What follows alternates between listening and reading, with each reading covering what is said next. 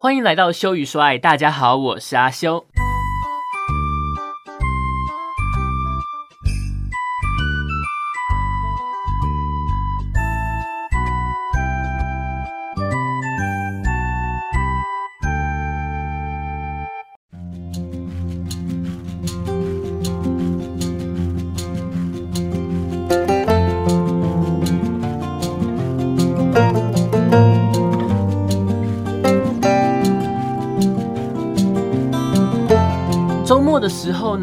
修有去江子翠，去那边吃一个早餐啊。它是港式的，有点像港式饮茶，但是它做的比较像早餐的形式，就是那种菠萝包，它做成汉堡，然后呢，饮料也会有冻柠茶啦，或者是那个。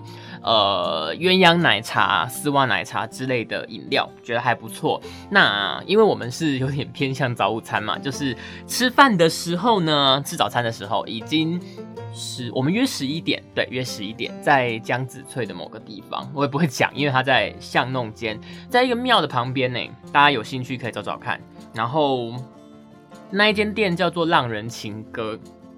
位置非常的少，所以我们十一点去的时候已经是坐吧台了，然后再来就开始排队，就是我们之后的人就开始排队。吃完早餐呢，就是还不够嘛，就想要耍团，所以我们就在附近逛了一下，等到十二点半去吃一间叫做晴子。好，晴子晴天的晴就是那个 《灌篮高手》那个赤木刚宪的妹妹 赤木晴子的晴子啊，晴子冰室。那呃，因为是王美店啦。我是还蛮有兴趣的，因为如果说只是一般的黑糖串冰什么的话，我还蛮推荐我家附近，在那个海山捷运站附近的学府路，哈，在新北高工。新北高工以前叫做海山高工，那跟呃板桥的海山高中没有任何关系，就是它在海山站，在土城。学府路上有一间叫做那个芋头之家的哦，它就是一般传统八宝冰、芋头冰那些的，很好吃。好，那那一天呢，我当然就是抱着就是吃王美店的 心情去吃啦。哈，不过呢，晴子这个冰店，我觉得我的印象还不错，就是它有做出一些。特色吧，还是我完美店吃太少，我至少觉得还蛮不错的。就是它的店门口其实就很有一种呃怀旧，但是有一点偏日式的风格。那它的冰呢？哦，晴子的照片我有放在 IG 上面，其实如果大家有兴趣的话，可以去看一下。那它因为它离江子翠就是捷运呃蛮交通蛮方便的啦，大家如果有兴趣也可以去吃吃看。那个我们点了两个口味，第一个是草莓嘛。那我吃的第一口呢，就第一个，它的冰真的不甜呢。它的冰大概是一般的八宝冰，大概可能连一半的甜度都不到，真的很不甜哦，超级不甜的。那它的果酱，你其实大家可以吃得出来，它的果酱其实比较像是自己煮的，就是呃草莓糖水去煮嘛，因为它的果酱很稀，它弄在冰上面就是是水，它不是膏。因为我们一般如果去买那种。什么骊山牌果酱那类，就那种很大一罐，有没有？很大一罐，然后一个铁盖子玻璃罐那一种，它其实会会很浓稠。那一般那个冰店也都是加这种嘛，那就超级甜。好，它的不甜。本来以为就是清冰，然后有一点草莓这样子，两百二，哈哈。它上面还有加那种很像奶盖红茶那种奶盖，奶盖绿、奶盖红那种那种奶盖的东西。就已经觉得还不错了，但是就觉得说，嗯，清冰这样两百二真的有点贵哎。但是我吃到中心，哎，它里面有包蛋糕哎，就是它在呃一大球串冰的中间有包那个类似戚风蛋糕那种东西，我觉得就还蛮有特色的。而且它给我一罐玫瑰盐，就是你可以撒在那个 cheese 上面，跟草莓一起吃，就是咸咸甜甜，然后比较不会腻，真的很棒。另外一个口味呢是，呃，我忘记它的本名了，反正就是腌的苹果，蜜蜜过的吧，腌制过的苹果，然后巧克力。重点是，它给你一罐很像香水瓶的东西，那里面装的是威士忌，后那个东西要加钱，要加三十块，然后你喷在冰上面吃，哦，这是一个很大人的味道呢，就是巧克力、肉桂、苹果，然后威士忌合在一起的味道。还不错吃，真的是应该是说特别吧，嗯，然后呃，但是巧克力的口味我觉得有一点太甜，小败笔。不过整体而言呢，我觉得晴子还不错。吃完冰，那我们在外面晃，真的很热，热到真的快不行。那个时候，其实我朋友就有说，哎，其实我觉得住这边也还蛮悠闲的。我就说，其实那个时候呢，我们家在看要房子要买在哪的时候，其实我们就是因为那个时候我在海山租了一年半的房子，然后我们都觉得海山这个环境真的还蛮不错的。我会住在海山，其实也是一个很很机缘巧合，是那个时候我觉得房租太贵，我想要找一个便宜的地方，然后有某一个配音员就告诉我说，海山你可以考虑看看，房租真的很便宜。我就在那边租了一年半的房子，后来就决定说在那边啊，干脆就是。因为我妈也很想要来台北有个地方住，可以，他退休了嘛，很想要常常来台北玩，所以就就决定要在呃台北买一个房子这样子。那那个时候在选地方的时候，其实我们是以海山为主。那当然，你看了海山，你就会开始周边都去看看嘛，可能就是会看一下土城，看一下永宁顶埔，好，然后也会往前看一下这个板桥啊，哈，呃，新浦跟江子翠这个地方。那个时候呢，我就有跟我妈提说，要不要看一下江子翠，因为其实呃，新浦江子翠那边沿岸。沿就当然，你说捷运站沿线也是也也是有啦，但就价位有点高。那如果说沿岸就是新月桥吗？好像是新月桥吧。那个有一个从化区那边有一些房子，就是要不要看？那其实我妈听到江子翠就反弹就很大。我我我我是没什么感觉啦吼，但是呢，我一直以为就是因为之前发生那个郑捷的事件嘛，在江子翠的时候，所以我妈反弹很大。结果我妈跟我讲了另外一件事，哎，她说。呃，在她好像念大学的时候，那应该有三三十年了吧，就是很久很久以前的时候。呃，在我不知道听的人够不够 年纪够不够大到知道这件事，因为连我都好像不知道。呃，有一个什么女学生的分尸案吗？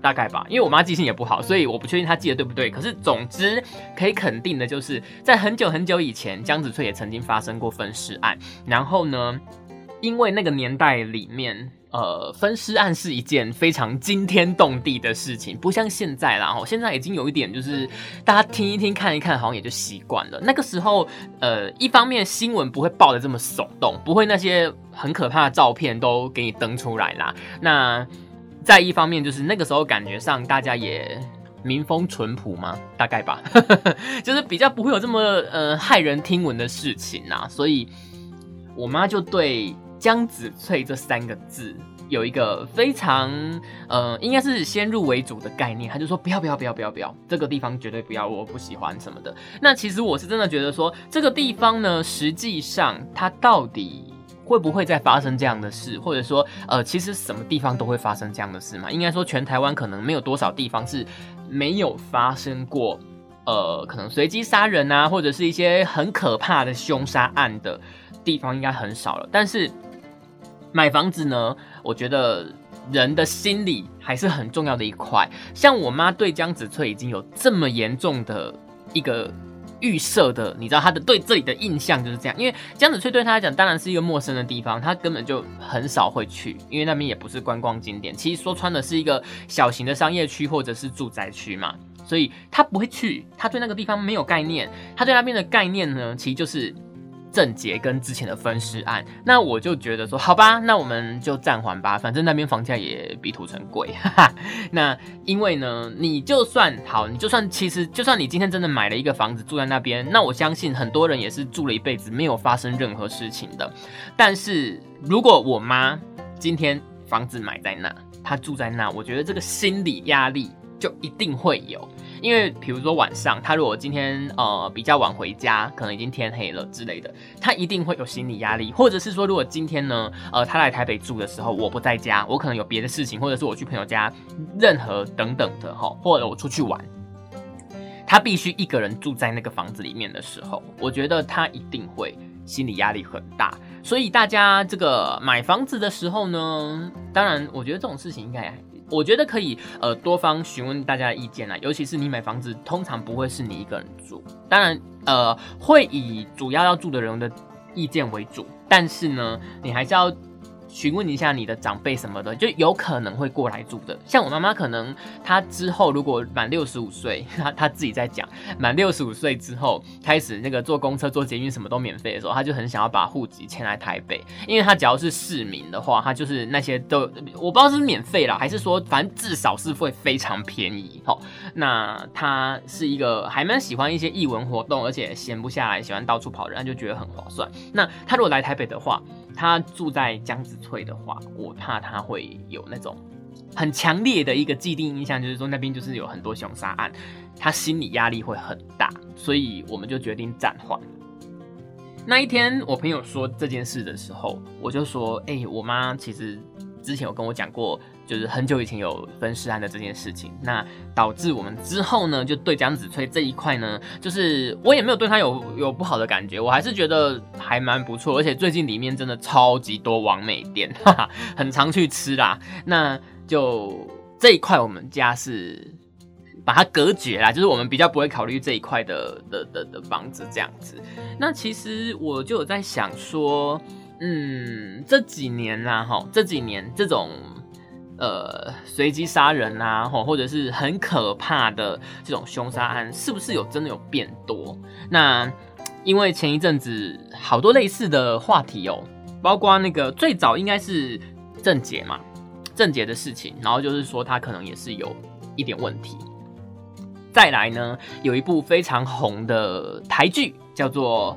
我们与恶的距离嘛，那他也在，呃，就是怎么讲？他我觉得他应该是有一点点，就是因为正解这件事情而有一点发想的吧，好。我我是一个不太看戏的人，所以这一部我其实没有看，但是我有去看一下剧情大纲，那我大概也知道一下他在演什么。那基础嘛，就是我相信大家都看过嘛，就是呃随机杀人案，那就是会有一个说，我从记者的角度，我从杀人犯本身，跟我从杀人犯的家庭，好，他的亲人来各方面探讨到底。我们应该要怎么样去面对这种呃非常脱序的社会事件？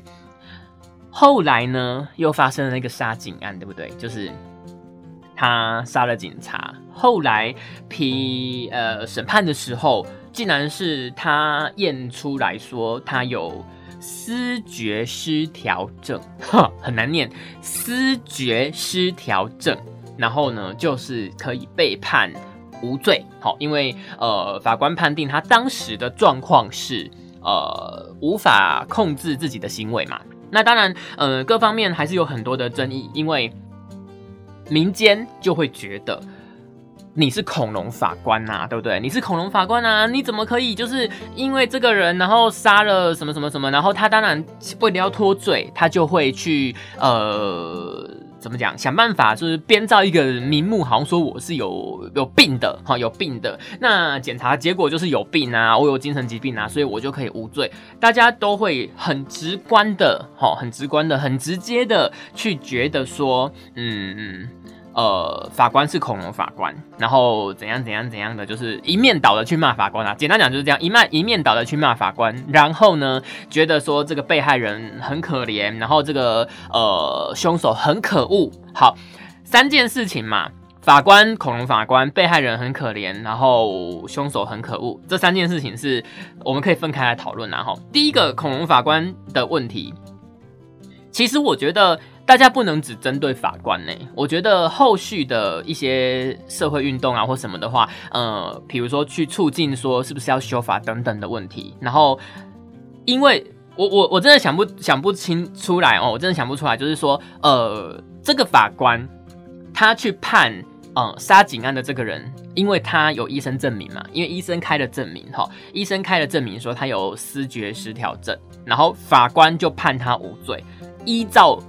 中华民国的法律吗？我我觉得这个应该没问题吧。法官应该没有说看到法律上写可以判有罪，然后他判无罪，应该没有。应该是说法律上就是规定说，你如果是有这种精神疾病，无法控制自己的行为的时候，有可能可以判到无罪这样子。反正结局是无罪。我我实在不太觉得说法官他会不知道说他判无罪就是会被骂到烦。然后我也不太确定，应该是不可能吧。法官，呃，你说他把这个人判无罪，他能拿到得到什么好处？我觉得他应该是弊大于利吧，对不对？就是被社会大众骂到翻掉，会大于他因为判他无罪会得到好处吗？我真的觉得应该是没有任何好处诶。这个杀警案的凶手好像也不是什么很有钱的人，也没办法说买通他 之类的啦，吼。所以这一方面我们可以想一下呢，吼，为什么法官要判他无罪？因为毕竟他就是依法行事嘛。那其实好多医生，我上网去找哦，说他有很多人都是说他就是装病什么的，有没有？我看了好多个医生都说装病是不太可能的耶，就是，呃，你要假装自己有心理疾病，他说这样测有没有？长期就是他一整套的检测下来，其实你要装病是很难的，然后也不太可能装。他说，甚至是连呃专业的医生，我知道说我如果得了。视觉失调症会有什么样的症状？怎么样是会被判定成视觉失调症？呃，就算你知道这些原理。你也很难一直装下去不露破绽，这个我我可以理解啦，因为有病没病本来就不一样嘛，对不对？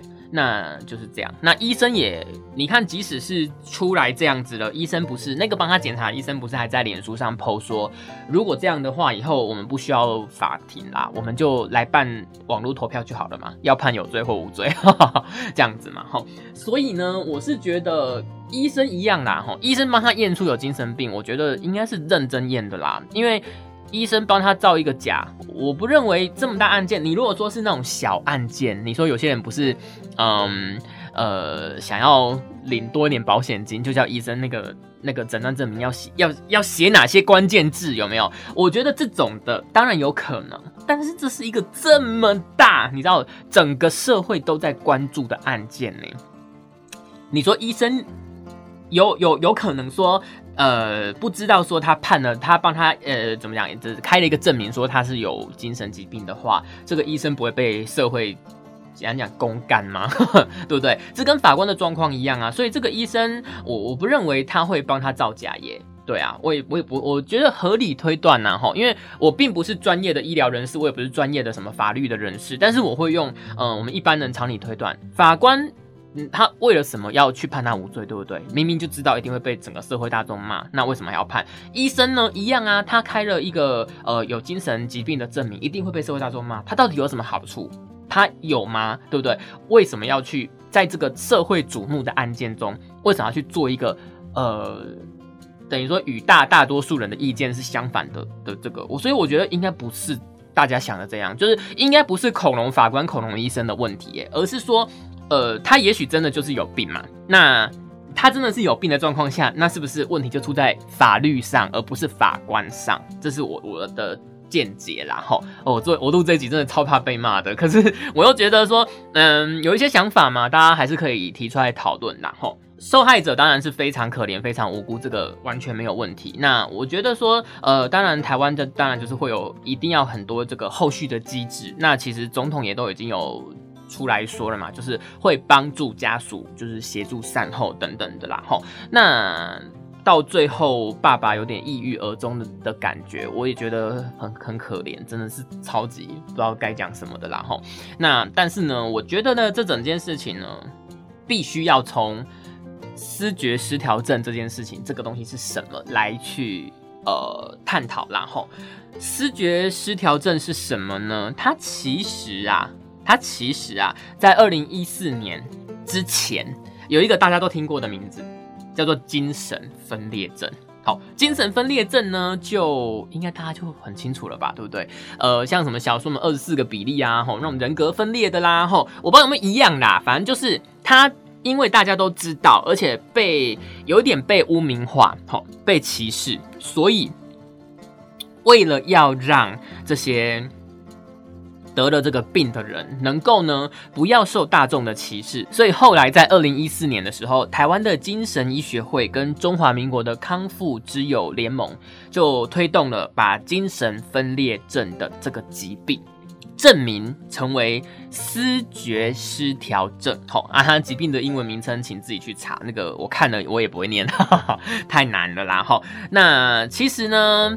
改个名字呢，它意义就差很多了啦。吼，因为如果我说我得了失觉失调症，大家就会觉得说啊，你可能就是有一点那个什么压力太大啦，吼等等的问题啦，吼去看个医生，好看一下身心科，看一下心理医生，那这样就好。但是如果我知道这个人是得了精神分裂症，吼，我们先入为主的概念嘛，就是。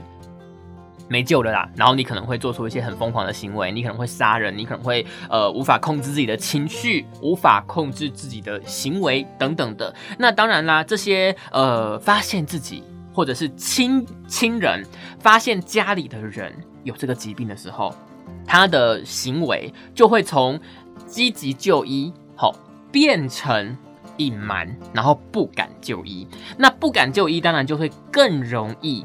好，更容易就是造成这种疾病累积、累积、累积、累积久了，好，累积久了，然后一次爆发，吼，一次爆发。那这个疾病呢，其实并不是很少见哦，吼，在人口中，吼，人口中大概百分之一啦，吼，百分之一，所以台湾就有十万个，好，十万个这个思觉失调症的个案，好，但是呢，好，但是呢，因为呢。当你这个人怪怪的啦吼的时候，有些人他是很明显就是人会怪怪的这样子。人怪怪的时候呢，你很很直接嘛，你就说没朋友啊吼，没朋友，然后社交障碍等等的啦。那这样子的话，其实呃社会上如果没有一些资源可以帮助他们吼，就会造成说他们的。这个精神病的这些因子就不停的，好不停的累积在他们的身体里面，然后好发其实是年轻人哎，就是青少年时期到二十几岁这段时间，哈会发病，通常在这个地方，然后男女是差不多的，不过呢，女生发病的时间可能会比男生晚一点，哈，原因我不知道，但是这是我查到的资讯，然后来它会造成的因素，当然就是。呃，环境啊，基因遗传呐，吼，还有一些药物，好，药物滥用，比如说吸毒，好，大麻滥用啊，等等的。然后，呃，我我知道很多很新潮的人都会觉得说。大麻是个好东西，我最近听到太多这种论调，就是一些很酷、很炫、很潮、很新流、很走在时代尖端的人哈。虽然说我不认为我是一个老人啊，我也才三十出头，可是呢，我是真的坚决的，我认认为，我认为就是，呃，毒品包括大麻，包括大麻，再强调一次，包括大麻不能进来台湾。我真的觉得那种东西真的是。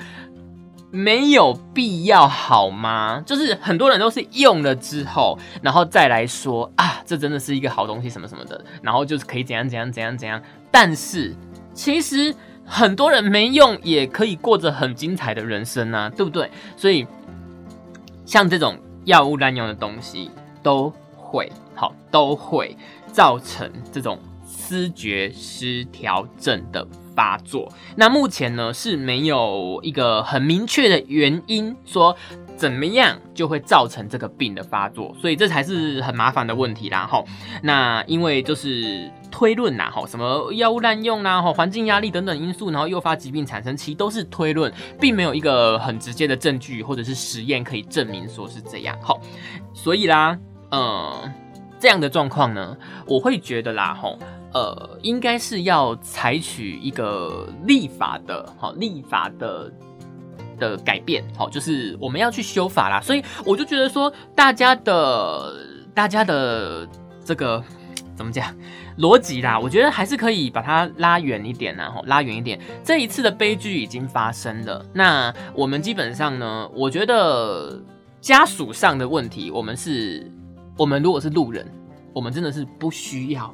去多做任何事，因为呃，政府啦相关单位都已经在安置的话，其实他们应该希望的是不被打扰。吼，你一直去，就算你是讲好话也好啊，这样子其实都是一种打扰。所以我是真的觉得说，大家都嗯有去有去帮他们处理后续，那国家政府都有去协助，那就 OK 了。吼，那再来就是说法官的部分呢，我实在是不认为他们会。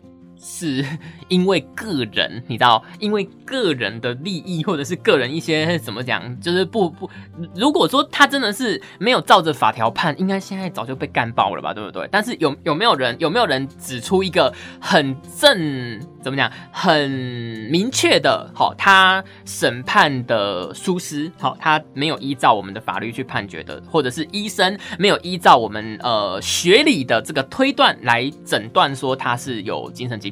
完全没有这方面的的那个批评，对不对？大部分都只是说你们就是冷血，你们就是恐龙，吼。那其实我觉得这种批评就流于情绪化，对不对？我们只是在发泄情绪而已，并没有真的想面对问题哦。吼，这个大家也是要去注意一下，吼。很多人很多人把问题丢出来。他其实只是在发泄情绪。很多人在问问题的时候，他其实只是希望你附和他。好，这个最常发生在有人要分手了，你觉得我应不应该跟他分手？其实他这会问这种问题的人，他心里就有答案了，对不对？所以这样子，他说，呃，恐龙法官或恐龙医生的时候，其实呢，他有没有去想过？其实我们都要这样想，诶，我们有没有想过，这个法官他照着法条判，他完全。呃，行政程序上没有错呢。那你说法官要因为他的呃，身为一个人的这种情感上的这种呃价值，所以呢，我觉得啊，这这个不行啊，这么这么凶狠，怎样怎样怎样，我就要跳脱法律来判吗？这样我们台湾就会从法治变成人治呢？这样有点可怕呢，对不对？就是人治其实就有点比较偏向。呃，独裁政体了嘛，所以我觉得法官照着法条判当然是对的啊，当然是对的啊。但是呢，为什么好像没有人？我我在网络上找不太到嘞，好，因为我要录一集的时候，我多多少少会在网络上找资料。我在网络上找资料，其实对于呃修法的呼声其实是不高的耶，是不是很奇怪？那如果说现在的法律呢的定义是说，如果你有这样的精神疾病，你就可以有机会。减刑，或者是等于是无罪嘛，对不对？那为什么好像没有人去呃 push 说，那我们要修法以后呢？就算你有这样子，你被诊断出来，或者是根本不需要去诊断了，因为不管任何人，就算你有精神疾病，你只要是犯了杀人罪或者是什么，即使你是因为看到幻觉而去杀人的，呃，都一样有罪。我觉得其实这样子的法条我能接受诶，也许有人不能接受吧，有人就觉得说你歧视这一些得病的人，哈。但是呢，我觉得呢，我们的爱心哈，我们的同理心什么的可以有，但是呢，呃，不能无限上纲到会伤害到我们自己吧，对不对？因为呢，我我很很常讲一个非常政治不正不政治不正确的理论呐，很有可能会被骂的理论，就是说。爱心这件事情，很多时候当然不是全部，但是大多数时候是我们的生活足够之后，我们才开始会有爱心这个东西。如果我们自己的生活都无法满足的时候呢，我们其实很难会有爱心这个东西，对不对？好，这个我我觉得大家都不是圣人嘛，我也没有必要用一百分的标准去要求这个社会要这么的完美。好，所以呢，我是还算可以接受，就是说。以后然后以后啦，这个呃，如果你是有精神疾病，然后你在发病的期间，哦，你在发病的期间做了这些事情，你还是会受到法律的审判，那一样会判有罪，该什么罪判什么罪。为什么？为什么我支持这样？其实我会觉得说，现在很多人对于这种呃精神疾病的东西，大家还是不是很了解，不是很重视，觉得就是还好，而且有时候会觉得说家丑不可外扬。这个人怪怪的，这个人有精神病，所以我们不要让别人知道，我们尽量也不要去看医生，因为会让人家知道他有精神病。好，或者是家人就疏远他，好，家人就疏远他。来，法律如果能够这样改，是一个还不错的方向。第一个就是，就算你有精神疾病，你犯了罪，你会照样被判刑，没有免罪的可能。再来就是说，如果你是他的监护人，因为有时候这个。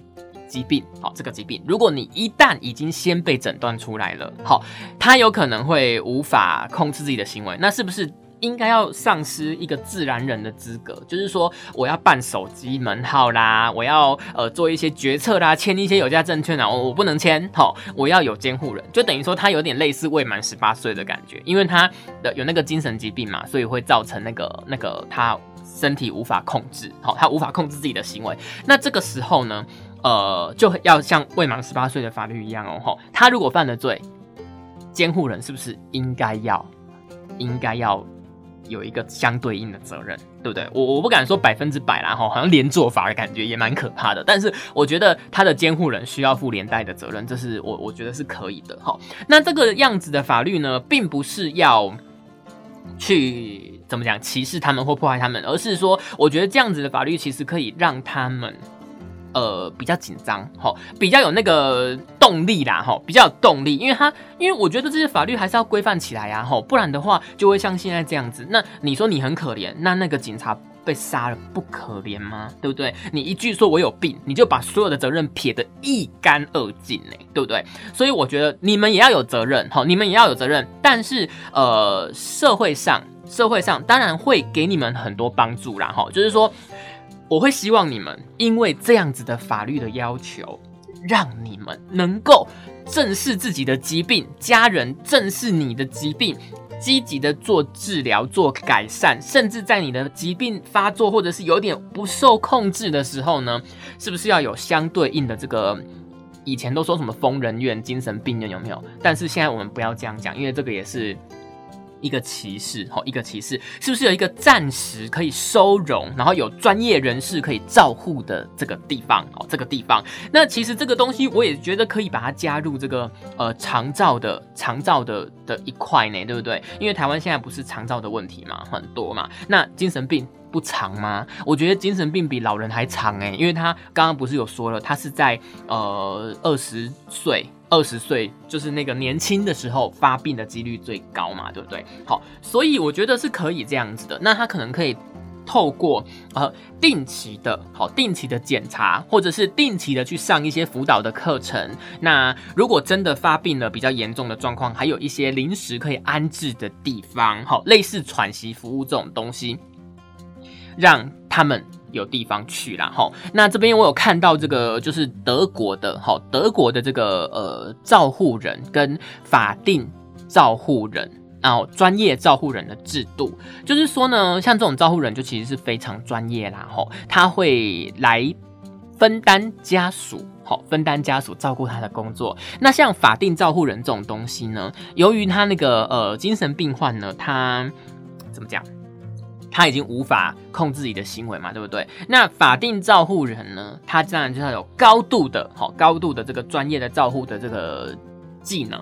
那他还担负起他的法律责任哦。哦，这个很厉害哦。就是说，如果说这个精神病患在你照顾的期间，好，因为他的疾病无法控制自己而去做了犯法的行为啦，哈，有可能，好，有可能。这个法定的照护人，好，这个看护他要负连带的法律责任。那当然啦，如果你是这种看护的话，你的薪水应该也很高吧，对不对？因为你可能要懂法律，你可能要懂精神疾病，那你一般日常居家的照顾你也要，好，你要懂得怎么引导他。那这样子的话，如果说呃法定照顾人进入家庭来帮忙照顾的话，其实他们说的哈，对精神病的。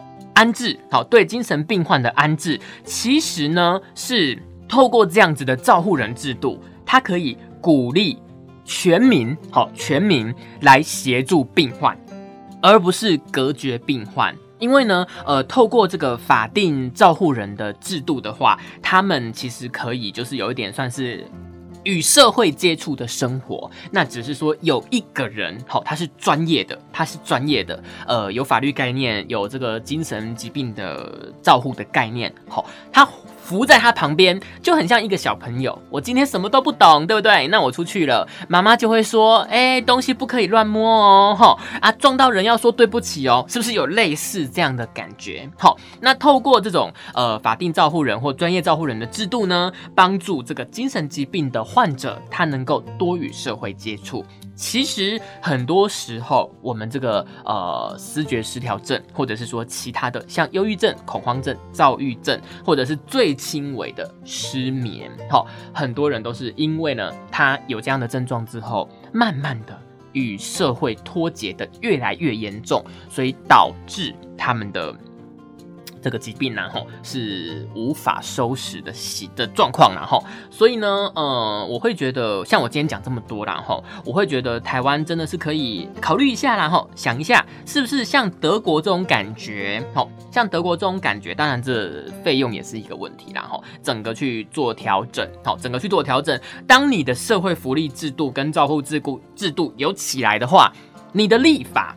就会变成是保护我们正常哈没有精神疾病这些人，但是如果你的社会的福利照护制度没有做起来的话，你的立法就会很像在迫害这些精神病患。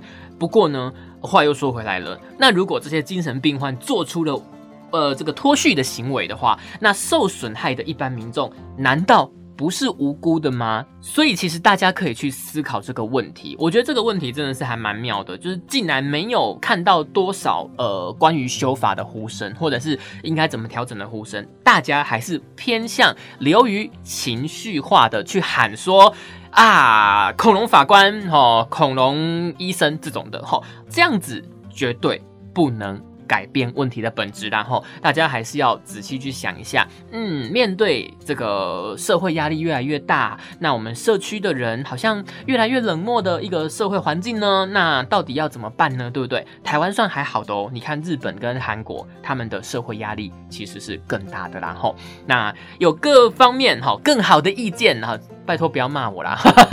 我不知道今天讲会不会被骂呢，好紧张哦。呃，有任何的意见都可以透过 I G，我的 I G 是 F I X W U，好留言给我。那希望大家都是理性的讨论，然后我们好好讲嘛。哦，我很怕被骂呢。好，谢谢大家然后喜欢我的频道哈，多多留言啊，也帮我分享一下。我之后可能会。把我的频道放在那个 i iPhone 的 Podcast 的那个平台上面，现在在审核，希望会过。那感谢大家的收听喽，我是阿修，我们下次见，拜拜。